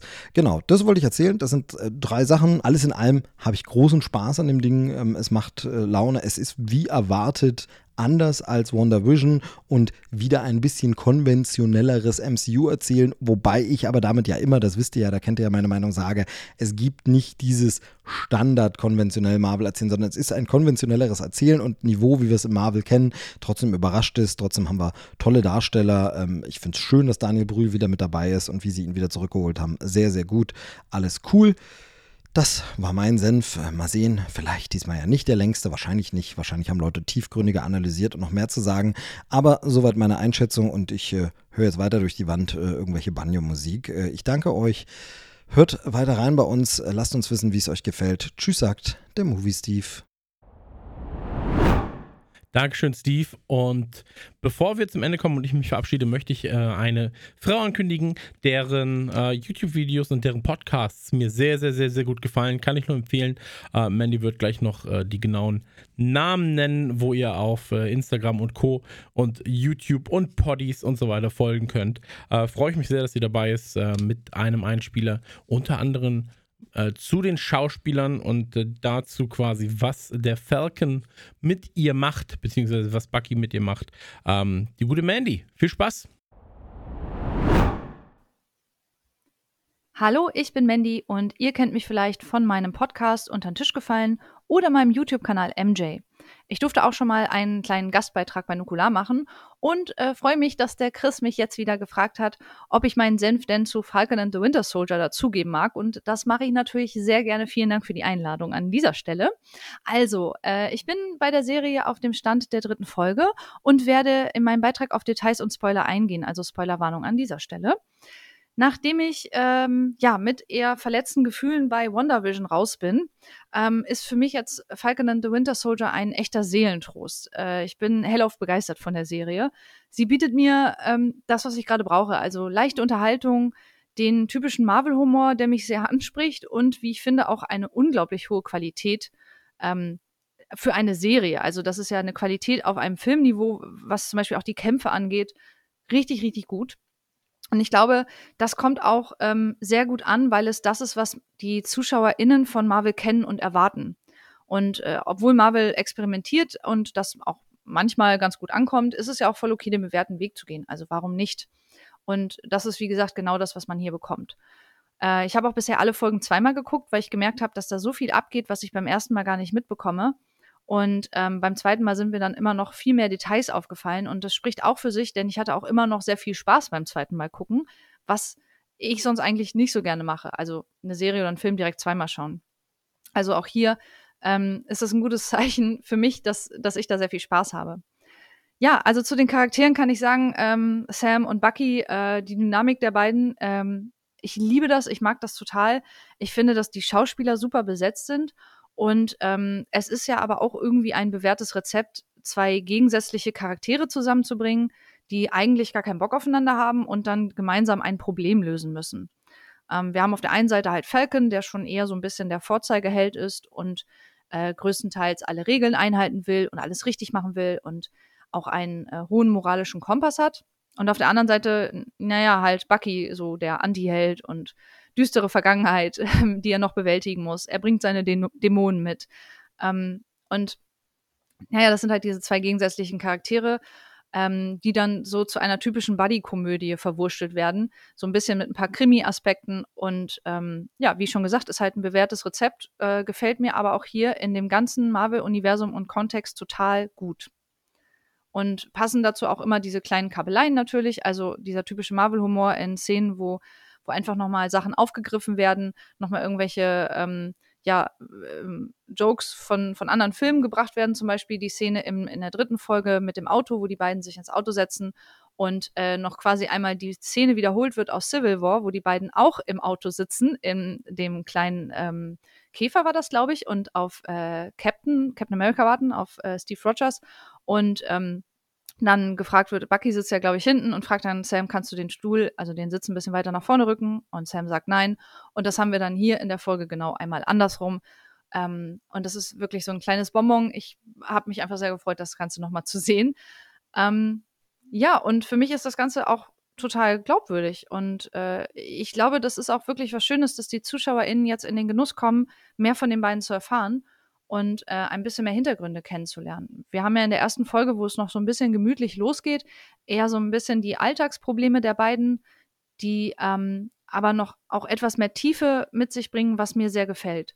Vor allem bei Sam, weil ähm, ja, wir lernen halt erstmal seine Familie kennen, wir sehen, was er so für Alltagsprobleme hat, die Sache mit, mit seinem Boot, mit den Geldproblemen, mit dem Kredit, den er nicht bekommt, auch wie das war während des Blips, die fünf Jahre, wo er nicht da war wie seine Familie ohne ihn weitergemacht hat. Und das macht ihn für mich jetzt etwas nahbarer. Und äh, ich finde das für die Serie und für seine Entwicklung auch sehr wichtig, damit die ZuschauerInnen zu ihm eine Bindung aufbauen können. Weil für mich war er bisher einfach immer noch ein bisschen zu flach geschrieben. Ähm, dann haben wir auch noch diese, diese in der zweiten Folge diese zwei Szenen. Einmal mit dem Racial Profiling, ähm, wo der Polizist ihn, also Sam, direkt verdächtigt, weil er mit Bucky argumentiert. Was ja ganz klar Spiegel der Gesellschaft in Amerika ist. Ähm, was ich aber gut finde in diesem Moment, dass sie es reingebracht haben. Ich finde es gut, dass sie da den, den, ähm, wie sagt man so schön, den Finger in die Wunde gelegt haben. Und äh, dann auch noch die Szene mit dem kleinen Jungen, der die beiden erkennt auf der Straße und zu Sam sagt äh, Black Falcon und er das aber ablehnt und sagt, naja, ich nenne dich ja auch nicht Black Kid. Ähm, also äh, sehr, sehr gut. Das sind ähm, wirklich Szenen, die ich besonders hervorheben möchte, weil das sind Szenen, die für mich Sam so viel nahbarer und ähm, ja mehr Tiefe geben, nahbarer machen und mehr Tiefe geben. Und ähm, naja, Bucky ähm, ist für mich persönlich sowieso schon nahbarer, weil ich auch für ihn schon vorher Sympathien hatte. Er auch für mich einer hm, der liebsten ähm, Comichelden so ist aus, aus dem MCU. Und ähm, der hat sowieso schon sehr viel Tiefe und Profil. Ähm, außerdem können sich ja auch ZuschauerInnen auch mehr mit Charakteren identifizieren, die auch Schwächen besitzen. Und Bucky besitzt halt ziemlich viele Schwächen. Ähm, er hat aber trotzdem auch irgendwie was richtig, wo man, also diese, diese charmanten Szenen, ähm, zwar in der ersten Folge gibt es diese Dating-Szene, die, die, die mir nicht so gefällt, weil ich nicht verstanden habe, warum die, ähm, die Frau ihn nicht kennt und er das dann auch nicht erklärt. Das hat sich für mich nicht so richtig ergeben. Aber trotzdem war das charmant, weil sich daraus so charmante Situationen ergeben haben. Und ähm, das, das gefällt mir, dass immer wieder ähm, Bucky jetzt solche Situationen hat. Und auch äh, der Schauspieler Sebastian Stan, der Bucky spielt, der hat einfach so viel Charisma. Der ist so top besetzt. Also der, ähm, ich, es gibt ja manchmal so Nahaufnahmen-Szenen, wo, wo man sein Gesicht sieht und so, so Mikromimik in seinem Gesicht stattfindet. Und wenn er das schauspielt, total krass. Richtig, richtig gut. Äh, ich bin hellauf begeistert. Ja, und ähm, ich muss natürlich auch was zu dem neuen Captain America sagen. es ist so gut. Er ist einfach, erst ähm, bei dem Reveal in der ersten Folge dachte ich, yo, der ist auf jeden Fall hassbar. Ähm, so richtig schön kacke präsentiert, ähm, dann auch noch mit Waffe am Start, die er direkt in der zweiten Folge auch äh, verwendet. Also er scheut sich auch nicht, äh, direkt loszuschießen. Und ähm, kleines Detail, was ich auch ganz witzig finde bei ihm, er hat den Helm auf, ähm, der keine, der die Ohren nicht bedeckt hat, weil Captain America hat ja verschiedene Helme und es gibt den Helm, wo die Ohren frei liegen. Und bei dem Schauspieler sieht das so ein bisschen goofy-mäßig aus, finde ich, weil der hat so abstehende Ohren. Und das wirkt dann, da wirkt er dann noch viel mehr falsch in dieser Uniform. Also finde ich ein sehr schönes kleines Detail. Ähm, ich finde es aber auch gut, dass sie versuchen, trotzdem ihm so ein bisschen auch Tiefe zu geben, weil John Walker, so heißt ja der, ähm, der Typ, der der neue Captain America ist, ähm, in der zweiten Folge auch ein bisschen in, in den ersten paar Minuten zweifelt, eingeschüchtert ist, ähm, den Druck verspürt der Gesellschaft, dass er jetzt da eine Lücke füllen muss. Und er nicht weiß, wie er das machen soll. Er wirkt auch irgendwie die ganze Zeit so ein bisschen wie ein kleiner Junge, der versucht, bei den Cool Kids mitzuspielen und dann zickig wird, als er abgewiesen wird. Und irgendwie hängt er auch die ganze Zeit bis Folge 3 immer hinterher. Und äh, immer wenn er auftaucht, denkt man so ein bisschen so, ah, was will der denn jetzt schon wieder? Nervt doch nicht. Äh, von daher bin ich super gespannt, wie es da noch weitergeht. Und ähm, ja, mal schauen. Ähm, was habe ich noch aufgeschrieben? Ach ja, Folge 3 äh, geht natürlich dann auch richtig los und ich hatte das Gefühl, Folge 3 hat mega angezogen. Also da war ich so ein bisschen wie auf so einem Karussell. Ähm, Und dann haben wir da Wiedersehen mit Leuten, also Simo, Baron Simo, ey, richtig, richtig gut. Ähm, ich habe letztens noch mal Civil War geguckt, oder Civil War, ähm, und dabei ist mir aufgefallen, wie sehr mir Daniel Brühl in dieser Rolle gefällt. Und ich habe es in Folge 3 richtig gefeiert. Auch das Wiedersehen mit Sharon fand ich richtig gut. Und generell, dass man in der Serie irgendwie immer wieder bekannte Sichter, Gesichter sieht, ähm, und ich habe die ganze Zeit davon diese Haltung bekommen, oh, wer, wer da wohl noch so kommt, was da wohl noch so passiert, wer mag wohl die und die Person sein. Und das finde ich richtig, richtig toll. Ähm, wir haben ja trotzdem in, in Folge 3 auch noch ein Wiedersehen in, in der letzten Szene mit einem weiteren Auftauchen von einem bekannten Gesicht äh, von Ayo oder Ayo aus äh, Wakanda. Und da bin ich auch wieder sehr gespannt, wie sie das dann noch da reinbringen. Vor allem mit dem Hintergrund, dass wir nur noch in Anführungsstrichen drei Folgen haben. Also ja, mal gucken, wie das wird. Ähm, ja, also wie ich schon gesagt habe, ist das, was man von Marvel erwartet, schon auch irgendwie das, was man hier bekommt. Und das finde ich gut. Ich bin super gespannt, wie es weitergeht, weil ähm, ich weiß eigentlich überhaupt nicht viel über die Geschichte der beiden. Und ähm, ich habe auch für mich herausgefunden, dass es in Bezug auf Marvel-Filme eher besser ist, wenn man nicht so viel aus den Comics weiß und sich im Vorfeld auch am besten nicht informiert, weil man dann eh meistens enttäuscht wird. Ich weiß auch, ähm, was, was diese, dieses ähm, Format angeht, ähm, mit Falcon and the Winter Soldier weiß ich nur eine etwas größere Sache aus dem Comics in Bezug auf die beiden Hauptcharaktere. Das werde ich nicht spoilern, keine Sorge. Ähm, aber das ist wirklich so ein, eigentlich so ein, so ein, ein Key-Element, was die beiden betrifft. Ähm, und ich bin sehr, sehr gespannt, ob sie das umsetzen und wenn ja, wie sie das umsetzen. Also ähm, ja, da habe ich natürlich auf jeden Fall noch eine Erwartung und ich hoffe, dass die nicht ähm, verletzt wird, wie bei WandaVision. Ja, ähm, das war meine bisherige Meinung zu Falcon and the Winter Soldier und ähm, vielen Dank, dass ich die hier mitteilen durfte. Und jetzt wünsche ich allen ZuhörerInnen noch weiterhin viel Spaß. Tschüss! So, das soll es an dieser Stelle gewesen sein von uns, von unserer Expertenfolge. Knapp ein Stündchen Länge, alles über The Falcon the Winter Soldier. Wir sind sehr, sehr gespannt, wie es mit den nächsten drei Folgen weitergeht. Wenn ihr Lust habt, schreibt uns sehr, sehr gerne auf Instagram, Twitter und Co. oder schreibt uns eine E-Mail. Ähm, schickt uns Rauchzeichen oder eine Brieftaube, vielleicht aber auch einfach auf dem Wege eines Faxes, ja, an die bekannte Fax- ich wollte sagen, ist es eine Faxadresse? Ist es eine Faxnummer? Ich glaube, es ist eine Faxnummer. Ähm, macht keine Faxen, werdet erwachsen. Das war's mit Trailerschnack Ausgabe 104. 105 lässt natürlich nicht lange auf sich warten. Da haben wir auch wieder ganz, ganz besondere Themen. Und ähm, Küsse gehen raus an euch, aber mit Abstand. Ja, äh, zwei Armlängen Abstand, drei Armlängen Abstand sind es mittlerweile. Vielleicht sogar vier, wenn man sehr kurze Arme hat. Ähm, ich habe sehr mächtige Arme und mit diesen schließe ich euch in mein Herz. Ähm, das war's mit Trailerschnack. Haut rein und ähm, bleibt wie ihr seid. Bleibt vor allem gesund und ähm, Küssis gehen raus. Mua. Oh, jetzt kommt das Intro, äh, das Outro. Das Outro kommt. Achtung, Achtung, unser neues Outro. Achtung, jetzt. Das war Trailerschnack. Bis zur nächsten Ausgabe. Geil, einfach ein geiles Outro, oder? Ciao! Die Freaks sind aus ihren Kellern hervorgekrochen in wunderlichen Kostümen, um ihre blasse Haut vor dem Mondlicht zu schützen.